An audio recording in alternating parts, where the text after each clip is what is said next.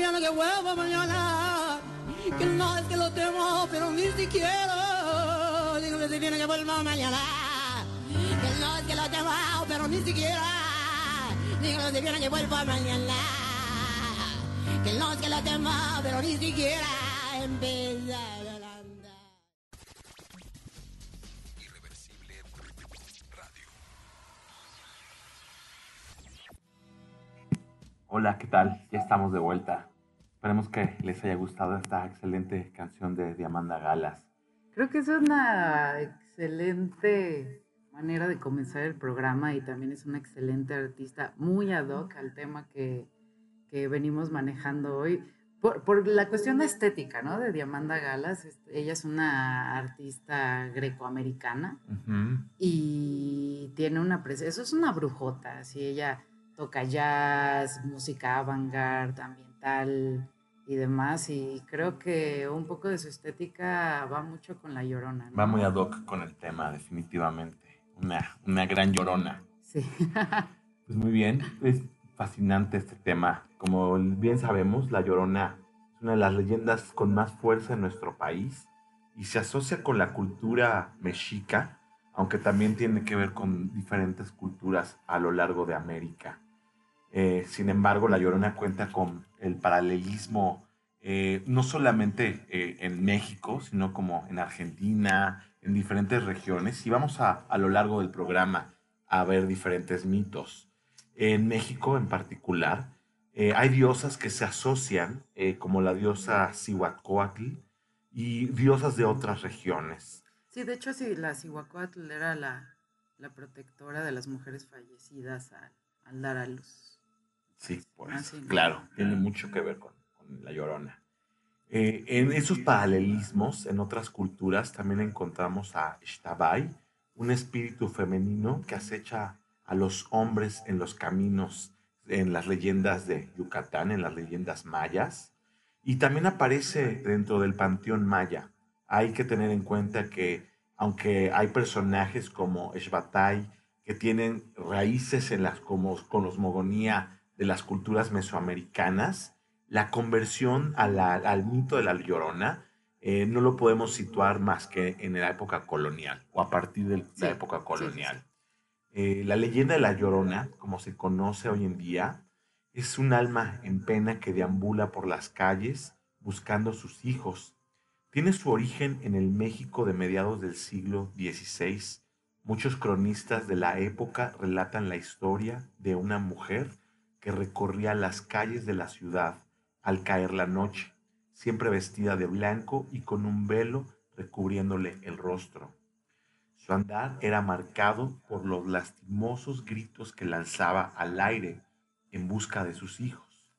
La llorona peregrinaba cada noche por las noches distintas, pero cuentan que sus andares la llevaban invariablemente a cruzar la Plaza Mayor, el actual Zócalo, rumbo al oriente de la ciudad, más allá de la plaza donde era fantasmal.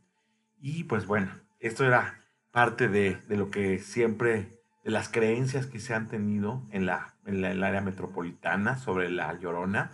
Pero sí, como les decimos, ha, ha habido diferentes mitos en, en las diferentes regiones de América, en Argentina, en Nicaragua. Y bueno, pues es, es muy interesante que eh, los antecedentes de este personaje son mucho más antiguos, a pesar de que como la podemos situar a partir de la época colonial, pero podemos encontrar sus orígenes en diosas como Cihuacóatl, Coatliquehue o Tonantzin. Este siempre fue uno de un la representación de esta mujer. eh, fue considerado como un presagio funesto que anunció en su momento, se cree, la caída de Tenochtitlan. Cihuacóatl empezó a aparecer, eh, se cree que en las leyendas, alrededor del año 1500.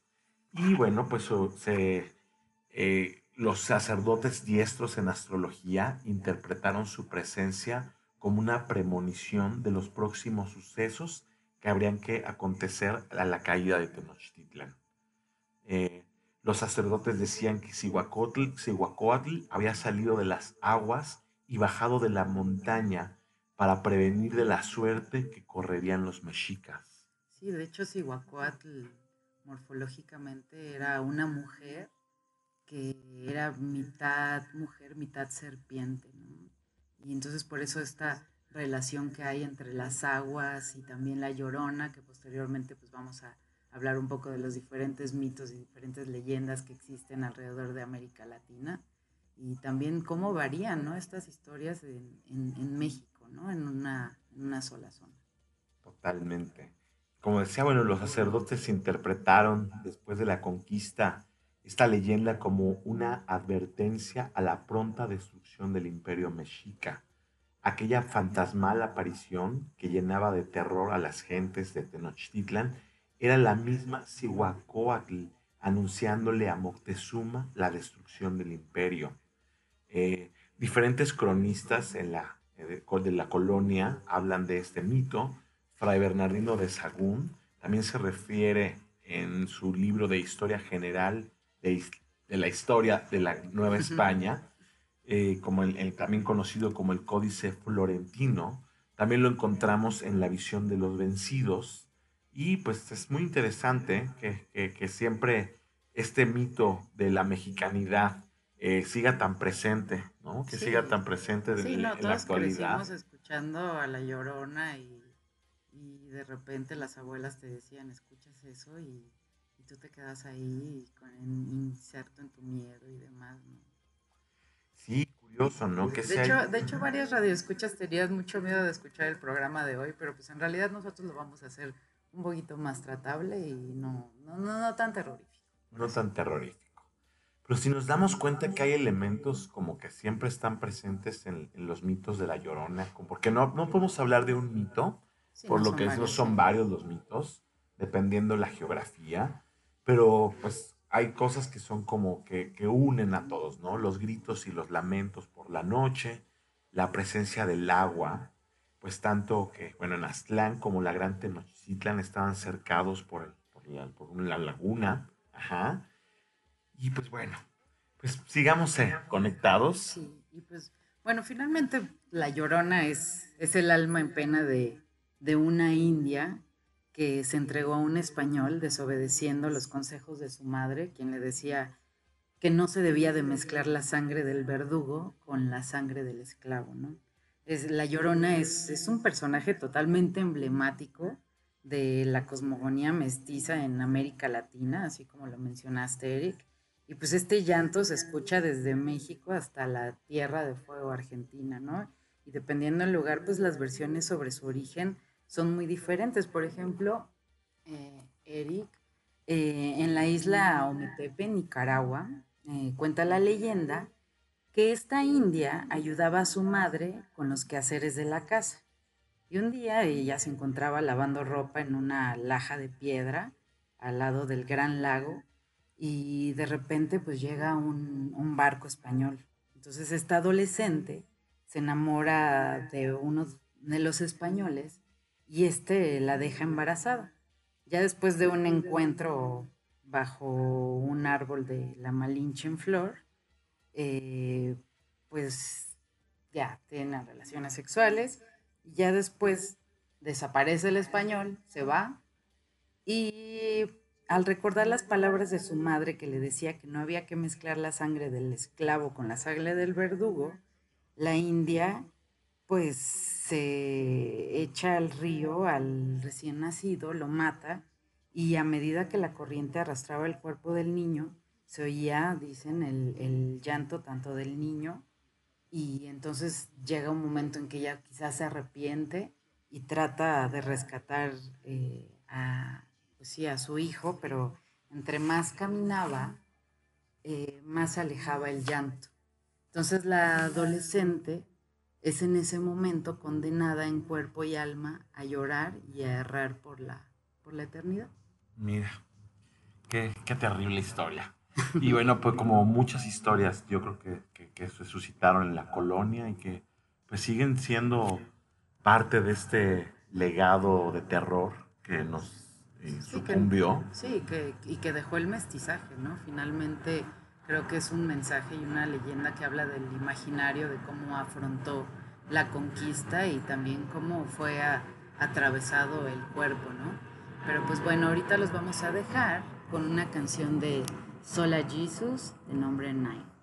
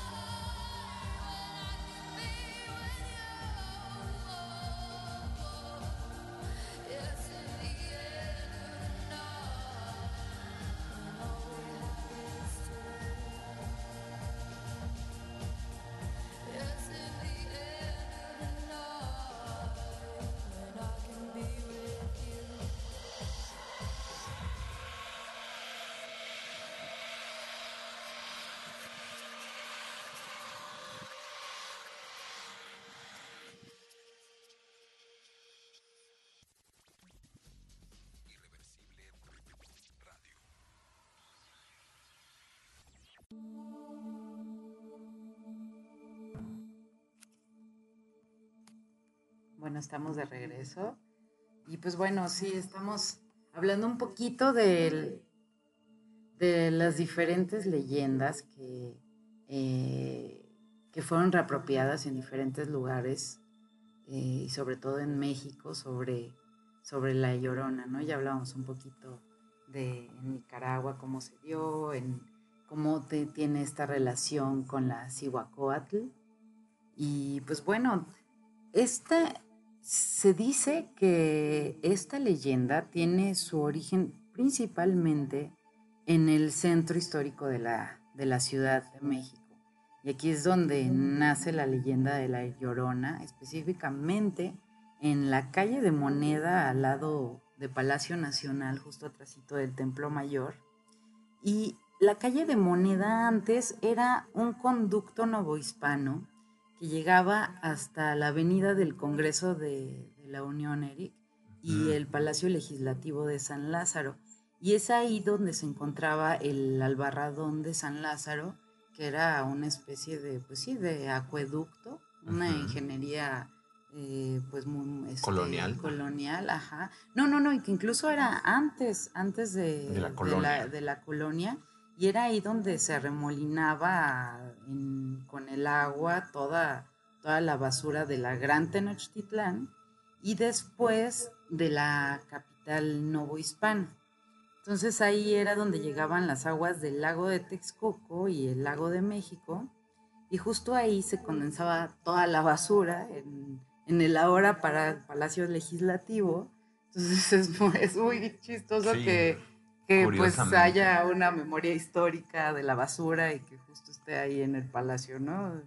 Y pues bueno, la, esta, la tradición menciona que es aquí donde la llorona iba caminando con sus dos, a veces dicen dos o luego dicen tres hijos, y van caminando desde la calle de Moneda hasta el albarradón de San Lázaro, y es aquí en este tumulto de agua en donde ella termina ahogando a sus hijos.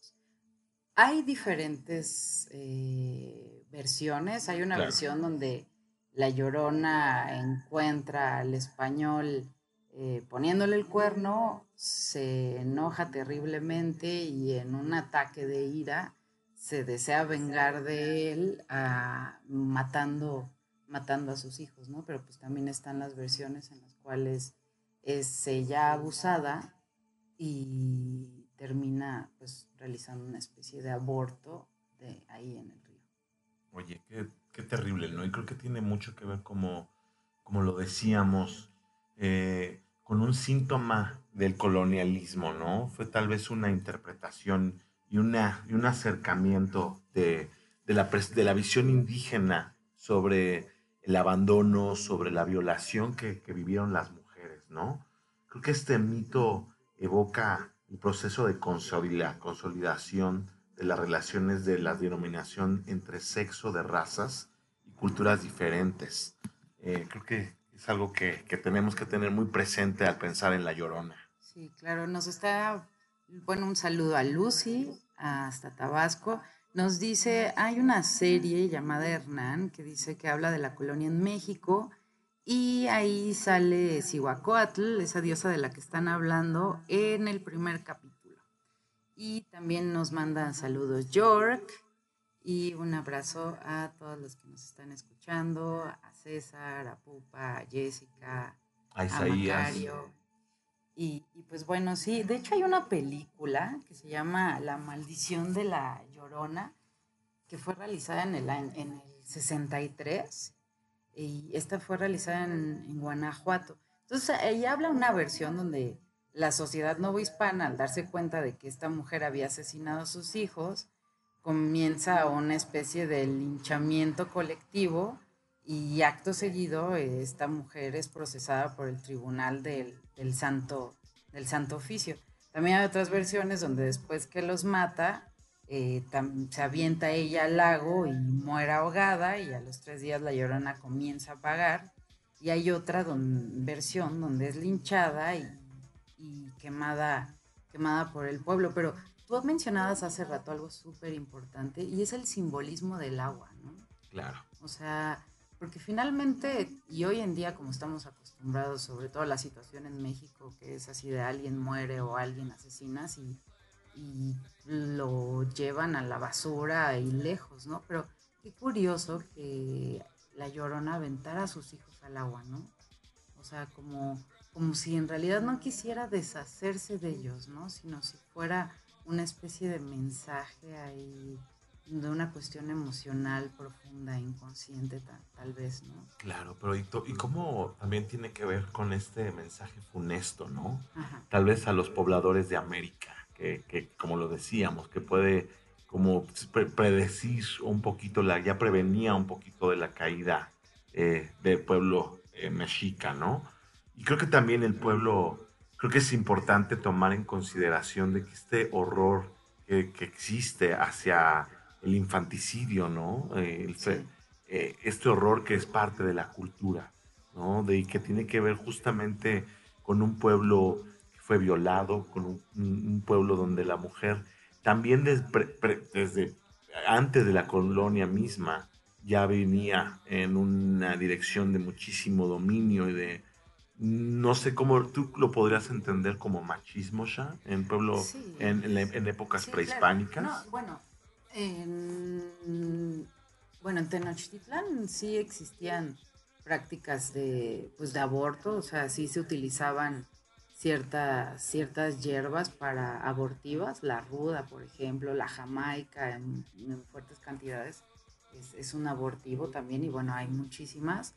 Pero esta es una cuestión más de, más de la colonia y más de la conquista y también tiene mucho que ver con, con la religión católica y toda esta serie de, de mandatos que se fueron realizando más o menos como en el siglo XIII-XIV en Europa, cuando comienza a erigirse la Iglesia Católica y a conformarse pues, los primeros estados eh, y, y el nacimiento del capitalismo, lo que hizo la Iglesia Católica fue prohibir en cierto momento y sobre todo después de la peste negra, se prohibió el aborto, porque antes era practicado pues normalmente, la gente era muy, muy pobre, los campesinos. claro Entonces llegó un momento en que sí era visto como normalmente, pero viene la peste negra y obviamente pues lo que más querían eran personas y trabajadores que pues, los enriquecieran, ¿no? Los señores feudales y también a la iglesia querían más feligreses. Entonces es ahí cuando comienzan a darse estas prohibiciones y pues se, y se empieza a crear toda una serie de, de leyes o de mandatos sobre el cuerpo de las mujeres que las deja fuera, ¿no? De, esa decisión, pues, particular de, sobre sus propios cuerpos. Claro. Y muy interesante que también esto tenga que ver con una relación de una pareja arquetípica de nuestra cultura, ¿no? Como de esta cosmogonía del mestizaje, que habla de esta India que es sobajada, de esta India que es esta misma produce, que genera, eh, que da terror, ¿no? Que mata a sus hijos, que nos mata, como, como, como productos de esta, de este De esta mestizaje, violación. de esta violación, ¿no? Sí, es una, y es alguien que es un español que llega, conquista, viola y se va. ¿No? O sea, simbólicamente es lo, lo, que, lo que pasó. No, y re- más bien, eso pasó, no simbólicamente. Oye, también esta furia, ¿no? De una madre eh, abandonada que encuentra como solución el infanticidio, que Qué Es dramático, fuerte, ¿no? Es, eh, es fuerte. Y, y pues bueno, vamos a mandar a una canción. Esta, esta canción es de una banda mexicana de metal llamada Xibalba Itzaes y la canción tiene de nombre A Etza.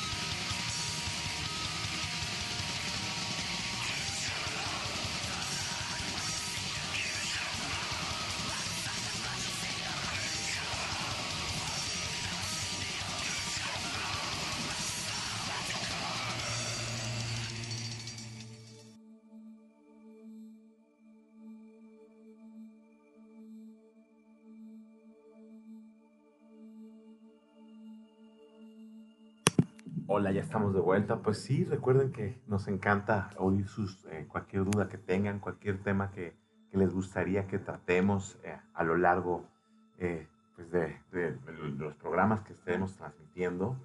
Y pues bueno, pues creo que creo que creo que hay mucho que, que reflexionar al respecto de, de esta mujer, ¿no? Nos preguntan, Eric, disculpa que te Ujú, sí, claro.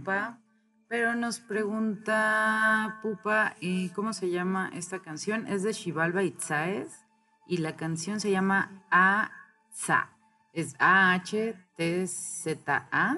y pueden encontrarla en YouTube o también pueden adquirir su disco. Nosotros vamos a subir el, contacto de, de esta excelente banda mexicana de metal. Y bueno, seguimos con la. Oye, pues, muy bien.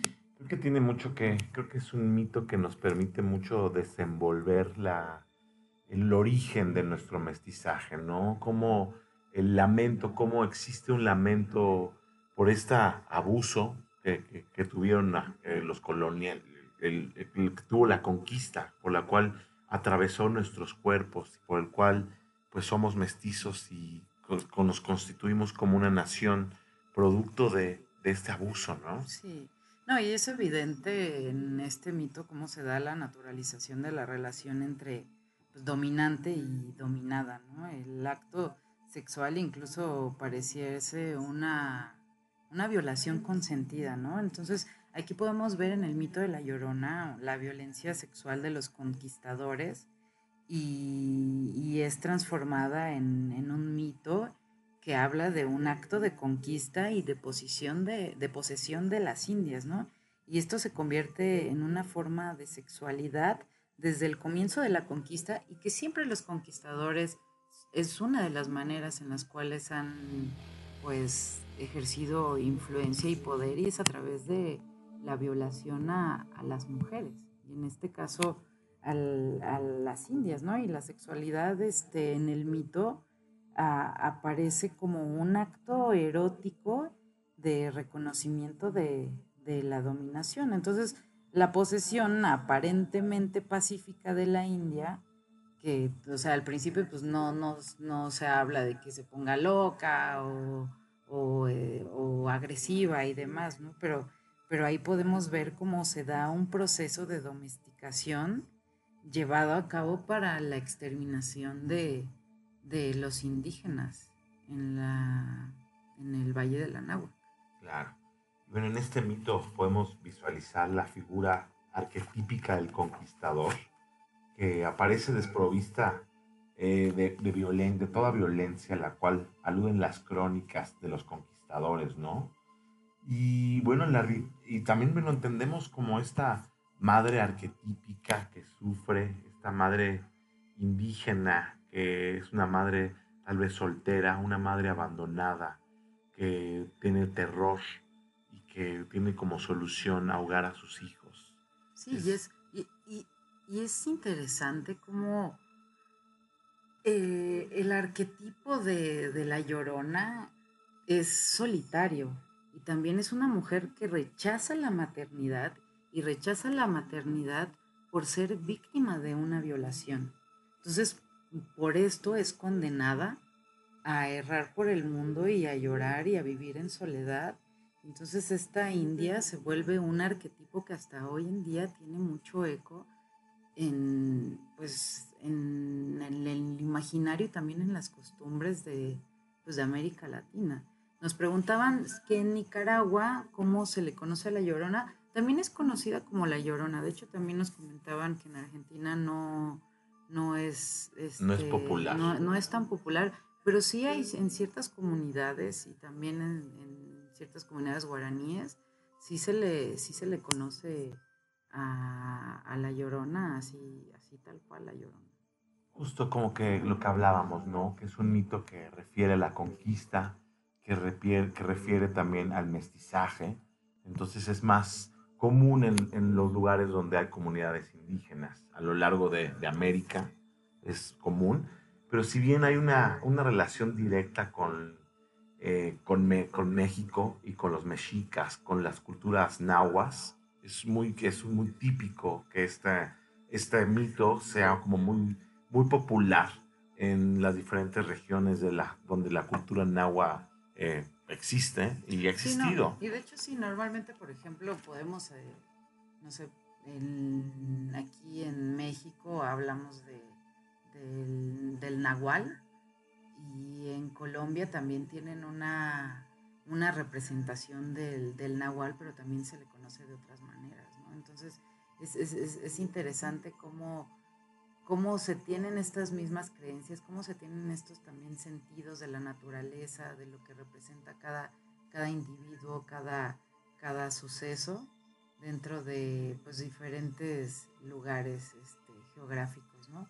Y también cómo, cómo la, la imagen de la llorona o la imagen de esta mujer que aborta, pues está relacionada también con la, la diabolización de la mujer, ¿no? Y, se, qué, qué curioso que, que se le asocie con la oscuridad, con lo, con lo lastimero también, con el lamento, con lo oscuro, con lo terrible.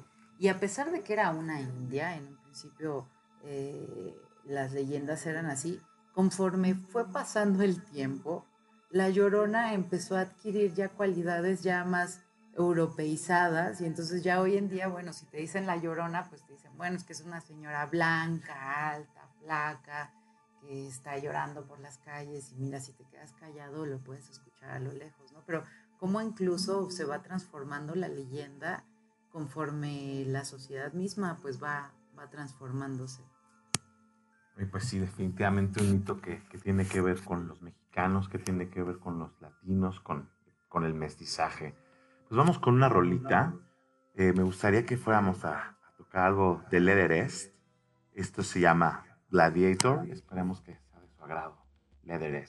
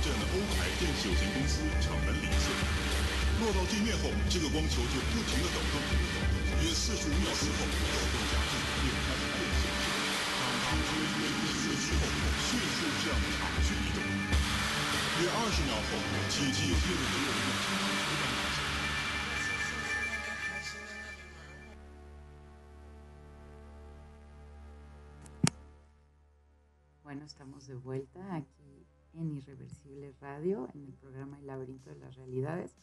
Les recordamos seguirnos eh, a través de El laberinto de realidades en la página de Facebook y también en la página de Facebook de Irreversible Radio. Y bueno, si tienen alguna, alguna pregunta, alguna sugerencia, una canción que quieran escuchar o un tema que quieran que investiguemos, pues bueno, estamos abiertos totalmente. Y nos estaban mencionando que Iván mencionaba que, la, que incluso la palabra coger viene de, pues de esta, de esta conquista que hubo, ¿no? Entonces de que tomas, pero a la vez de que tomas, pues también quitas, ¿no? Y también de esta cultura de, de la violación.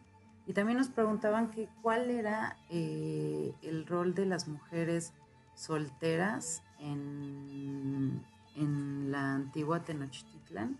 Y al, parecer las mujeres eh, en, en, el Valle de la Náhuac tenían roles muy parecidos a los de los hombres. Incluso este, también ellas eran, eran guerreras y las mujeres que eran muertas en el parto eran vistas como unas mujeres divinas. Las mujeres que abortaban no, no tenían esta, pues este estigma, ¿no? Que llegó a partir de la colonia. Y yo creo que la pregunta que nos están haciendo aquí era, dice, ¿cómo fue la sociedad en este tiempo para las mujeres solas? Supongo que las mujeres solteras con hijos. Pues bueno, estamos hablando de sociedades com- comunitarias en donde sí había esta cuestión de propiedad privada, de bueno, esta es mi familia y esta es la tuya, pero más que nada los hijos eran vistos como, como los hijos de, de toda, toda la sociedad, ¿no? No existía esta, esta distinción, entonces no, no, no, todavía no existía este estigma de las, de las mujeres solteras. Muy, muy interesante. Y algo que también, que bueno, como, les, como platicamos hace un ratito, tiene que ver con esto, eh, cómo hay un relato directo de, las, de los cronistas de la Ciudad de México, eh, que en su momento llamaban que era la mujer serpiente, que era la mujer, era, era un demonio, que casi como lo, lo concebían los grandes cronistas como Fra Bernardino de Sagún, que con- consideraban que esos gritos proferían a un diablo llamado Cihuacóatl, la mujer serpiente, que era la diosa de la guerra y de los nacimientos entre los aztecas. Y bueno, pues así tenemos, encontramos un antecedente directo de la Llorona en esta diosa, que a la vez ostenta diversas manifestaciones en la cultura nahua, como Tonantzin, nuestra madre, Huitzicuatec, cabeza cortada de colibrí, Tosi, abuela, Coscomiu, collar de espigas. Estas deidades tienen los siguientes atributos. La maternidad de dioses y hombres, la serpiente, uno de los animales más importantes de la cosmovisión mesoamericana, que representa los poderes eh, de la naturaleza y se relacionan con el inframundo, el demonio, eh, eh, bueno, tienen que ver con también esta parte eh, de las de las penumbra. Ajá. Bueno, pues algo interesante también que tiene que ver con el dominio sobre el tiempo y el movimiento eterno eh, representado por una mujer. La vestimenta de las diosas es blanca, los cabellos negros y largos. Y bueno, pues eh, vemos a una mujer en todas las edades, ¿no? Puede ser una mujer madura, anciana, joven. Eh, no tenemos, en realidad hay diferentes como representaciones, ¿no? No hay como una, una edad cronológica exactamente, ¿no? Pero bueno, es una mujer en el lenguaje gráfico representa siempre a una mujer indígena. Ajá. Muy interesante todas estas Sí, y- y muy- consideraciones. sí, y, y muy interesante la relación que ha existido en, la, en diferentes religiones, diferentes mitologías de la relación entre la serpiente y las mujeres, ¿no?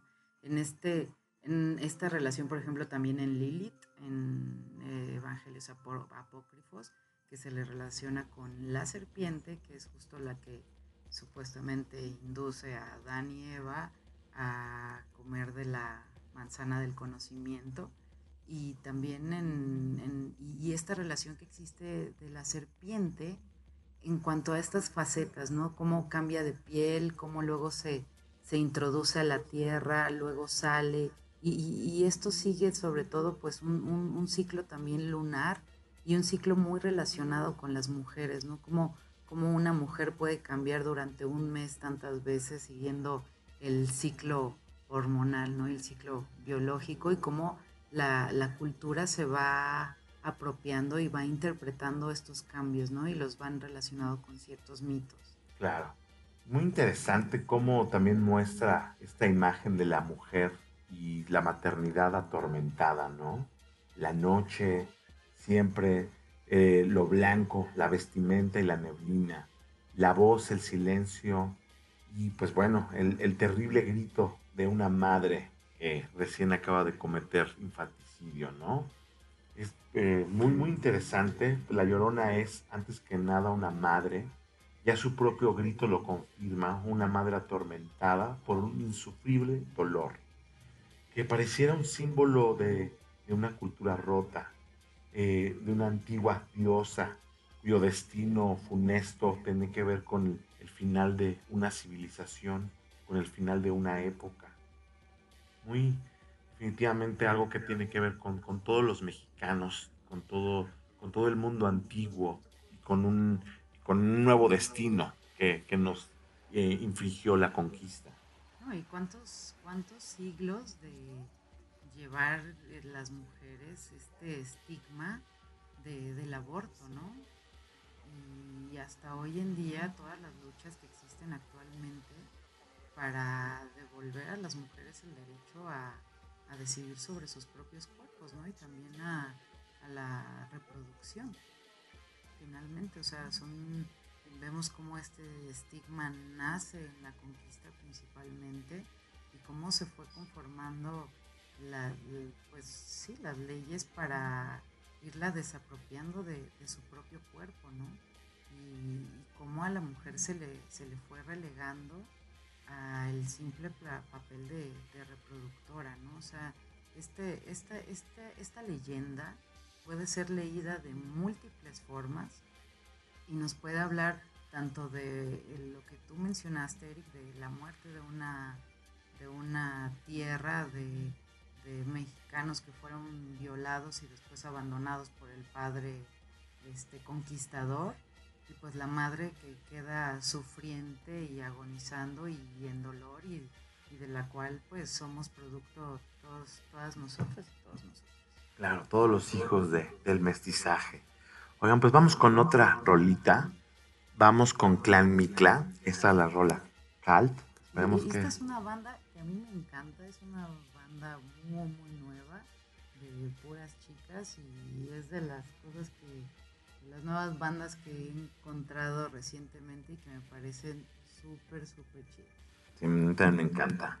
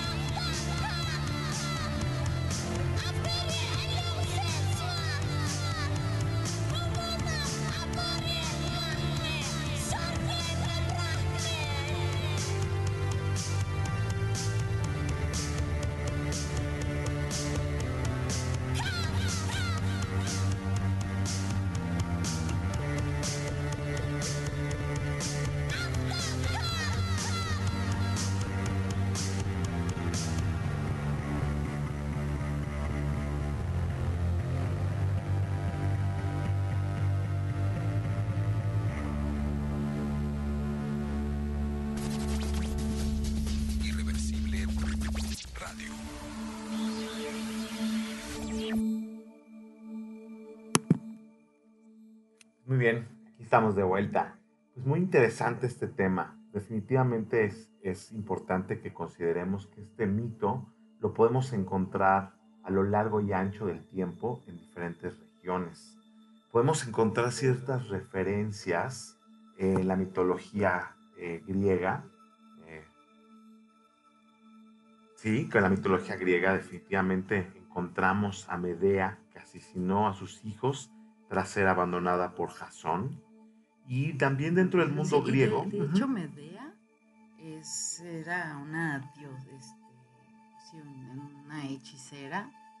Y, y es curioso cómo después empiezan los racionalistas y todo este análisis de la mitología, y ya como se empieza a, a perder ese sentido religioso y sacral de- del mito y, y empiezan a analizar el mito de Medea y dicen, bueno, si Medea era hechicera, entonces ¿por qué carajos este, degolló a los hijos enfrente de Jasón si finalmente lo pudo haber hecho de una manera un poquito, pues menos, menos agresiva, ¿no? Y, y esto tiene que ver también, nos menciona Telma, dice, yo creo que también podemos relacionar el rechazo de la llorona hacia sus hijos con algo que nos sucede a algunas mujeres después de tener hijos que le llaman depresión postparto.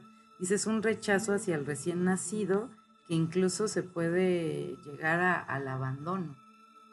Nos menciona, nos menciona muy, Y es verdad, este ¿no? Y es, y es una cuestión que poco se habla de, pues, de las mujeres y de las madres que al principio pues ven a este ser extraño y ajeno que quizás les provocó mucho dolor durante el parto y pues es un sentimiento también que, que de- del que se habla poco, ¿no? También por esta, por esta romantización de, de la madre, ¿no? Y del símbolo femenino de la madre, ¿no? Que, que todos vemos como amorosa y siempre abierta a los hijos y, y- totalmente dispuesta a cuidarlos y a protegerlos y amarlos cuando pues en realidad pues no siempre es así. También puede existir este, este rechazo, ¿no? Y si existe de manera tan común por parte de los padres, ¿por qué no las mujeres también? Oye, sí, como, como qué interesante cómo estos mitos confluyen a lo largo de las diferentes geografías y, y- y tienen que ver justamente con este lugar de, de- de las mujeres, ¿no? Cómo las mujeres han sido concebidas a lo largo de la historia y, y pues cómo tiene que ver justamente con esta madre desdichada, esta madre que tiene que ver con, con el origen de la cultura, esta madre arquetípica. Eh, es interesante que, bueno, que aunque sea como lo que les decía, si bien entendemos que hay diferencias en las culturas, pues también entendemos un eje crucial con estas madres arquetípicas. Sí, dice York, menciona York Eric, dice, de hecho el mito y la leyenda de la Llorona me gusta mucho por el simbolismo que tiene. Además es muy triste porque es un ánima en pena por la culpa. Y sí, justo lo que, lo que mencionamos ahorita. Totalmente. Y, también, como les decía, hay, hay mitos muy similares, ya bien lo veíamos en Medea, también encontramos, hay en, en- las Filipinas, hay una leyenda de una sirena que llora y, la y lamenta la muerte de sus hijos asesinados por un pescador y repite su llanto cada vez que alguien eh, pasa por, por una playa. Esta es una, una de las leyendas eh, en Filipinas de la mujer blanca. Entonces creo que a lo largo de diferentes geografías encontramos este tipo de mitos de esta madre asesina. Y bueno, pues en Latinoamérica principalmente es, ba- es bastante popular. Y bueno, pues eh, como bien sabemos, eh, eh, esta- esto se fortaleció en la colonia, en realidad esto surge en la colonia, dándole una continuidad a toda esta herencia prehispánica. Sí, no, pero también hay, hay varias leyendas que, que decían que Moctezuma II, este, él ya tenía como una especie de sueños en el que veía a una mujer que decía, ay, mis hijos, ay, mis hijos, y que hablaba pues de, de lo que venía, ¿no? En la conquista. Entonces, es- ese sí es interesante cómo se va dando este sincretismo entre las leyendas que existían en, en la, en el Valle de México antes de la conquista y también cómo se van dando después de, de la colonia. Claro. Y uno de los, yo creo que de los factores antropológicos que están intrínsecos con la en nuestra cultura, tiene que ver con una culpa congénita, ¿no? con el origen mismo de, eh, de la culpa. ¿no? Creo que tiene que ver con esta parte eh, que nos persigue, con este terror a ser devorado por la madre, ¿no? de ser eh, como asesinado. Creo que tiene que ver con esto también, eh, con este punto que nos psicotiza de la relación con la madre, tiene que ver definitivamente. Y algo interesante que también creo que no, no hemos tratado el día de hoy, la relación que existe entre la llorona y la malinche, ¿no? Ah, sí, Porque también, sí. entendemos una relación directa justo con esta, eh, con esta madre arquetípica que hablábamos, que tiene que ver con justo con esta madre eh, de la colonia y de la conquista. Sí, de hecho, la. Y qué, qué curioso, ¿no? Que la, la mujer sea la que tenga que cargar con, con las penas también de, de la conquista, ¿no? Y, y toda esta. Ahí hay un término que se, se utiliza mucho en la antropología y la etnografía, que es la feminización del indio. Y cuando viene la conquista, los españoles decían, bueno, que de las nuevas leyes que va a haber es que el- los indios, al igual que las mujeres y los niños, tienen que siempre tener un tutelaje, ¿no? Entonces no son ciudadanos en sí, bueno, por así decirlo, todavía no existía la ciudadanía en esos momentos, pero sí, como el ver a las mujeres y a los niños y a los indígenas como seres desprovistos de, de conciencia, ¿no? Y de, y de libertad sobre todo. Oye, pues muy bien y también interesante que, que este mito justamente lo encontramos en la cinematografía, en diferentes eh, versiones. Desde 1933 ya encontramos el primer, eh, la primera versión de La Llorona, eh, que bueno, que está en blanco y negro. Eh, también encontramos eh, a lo largo en 1960. Uy, sí, la de la maldición de la llorona la recomendamos totalmente, la pueden encontrar en YouTube. Esta fue grabada en Guanajuato y es una excelente película que habla también de otra, pues otra versión de, de esta leyenda. ¿no? sí es algo que, que siempre nos ha estado acompañando. Oigan, pues esperemos que les haya gustado mucho este tema. Nos interesa que participen, que nos sigan escuchando y que nos digan cuáles serían sus recomendaciones para los siguientes programas. Definitivamente, pues tienen que ver con mitología. Hay muchos temas de qué hablar. Tenemos ya pensados algunos, tenemos que regresar nuevamente al hinduismo, a la religión mesoamericana. Vamos a regresar una y otra vez al hinduismo porque somos muy fans. Porque somos muy hindús. Wannabe hindú, me decían el otro día. Pero sí, de hecho el próximo, creo que de los próximos programas que vamos a tener van a ser sobre Mancia. Vamos a tener aquí a un astrólogo invitado, Héctor. Y este, pues bueno, eso probablemente sea el próximo. Y también próximamente hablaremos sobre el Kibalión. tantos, tantos temas de verdad que, que tenemos por hablar y que nos interesa pues seguir compartiendo, ¿no? Y creo que también es importante que hagamos esto asequible para todos, que todos podamos entender. Creo que a veces nos han comentado que ha habido un poquito de complejidad para entender algunos temas, por lo cual, pues bueno, parte de, de nuestra labor es hacerlos pues más asequible. Y pues bueno, también nos recomiendan que hablemos de Medusa. ¿Qué, Ajá, qué tema yo, creo, tan... yo creo que Telma nos estaba diciendo que también Medusa es otra de estas, Ah, de estas- de estas figuras femeninas que son vistas así como horrorosas y terribles, pero en realidad traen en sí pues, una historia súper profunda y un significado que te, si, si lo analizamos a fondo, igual como se es analizado La Llorona el día de hoy, pues te das cuenta de, de dónde sale esa furia, ¿no? Que muchas veces puede ser malentendida y estereotipada, pero pues también es una parte femenina, ¿no? Que está ahí Y, presente. y creo que tiene que ver justamente con este arquetipo de, de esta madre terrorífica, ¿no? De esta madre, Madre tal vez terribilis, y que relacionada con la naturaleza también. relacionada con la naturaleza y con la crianza misma, ¿no? Eh, relacionada inclusive con el origen del delirio, ¿no? De esta madre psicotizante.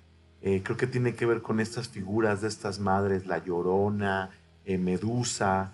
Sí, de, Eh. hecho, de hecho, le vamos a dedicar un programa a Medusa porque ya varias personas nos están pidiendo el mito de Medusa. Entonces yo creo que yo creo que ese será el próximo. Definitivamente, hay tantos temas de qué hablar. De hermetismo, también ya tenemos a algunos amigos que, que quieren venir a platicar sobre nosotros, sobre vampiros, también es un tema próximo que queremos nos están- tratar.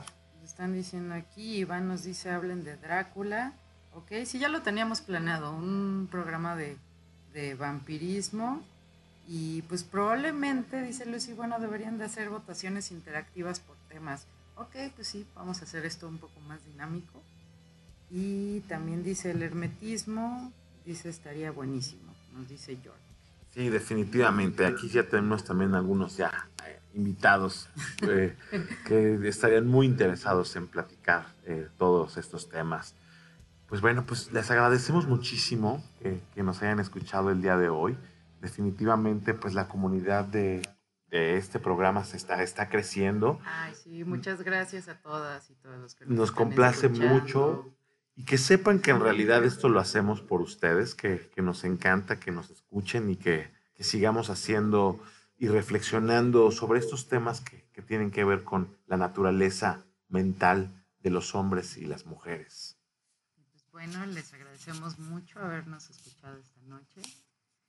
Los vamos a dejar con Jarbo, Transmortification. y pues bueno, les agradecemos. Síganos en el laberinto de las realidades. Y pues también, sobre todo, gracias por participar tanto. La verdad es que es una audiencia muy, muy participativa y siempre tienen preguntas y en los temas sobre todo de psicología es donde más se meten todas y todos. Entonces estamos muy, muy, muy contentos de seguir con este programa. Y pues bueno, les damos las buenas noches. Esperamos que descansen, que tengan lindos sueños y un excelente, pues ya mitad de semana y fin de semana. Y los seguimos esperando en el laberinto de las realidades. Buenas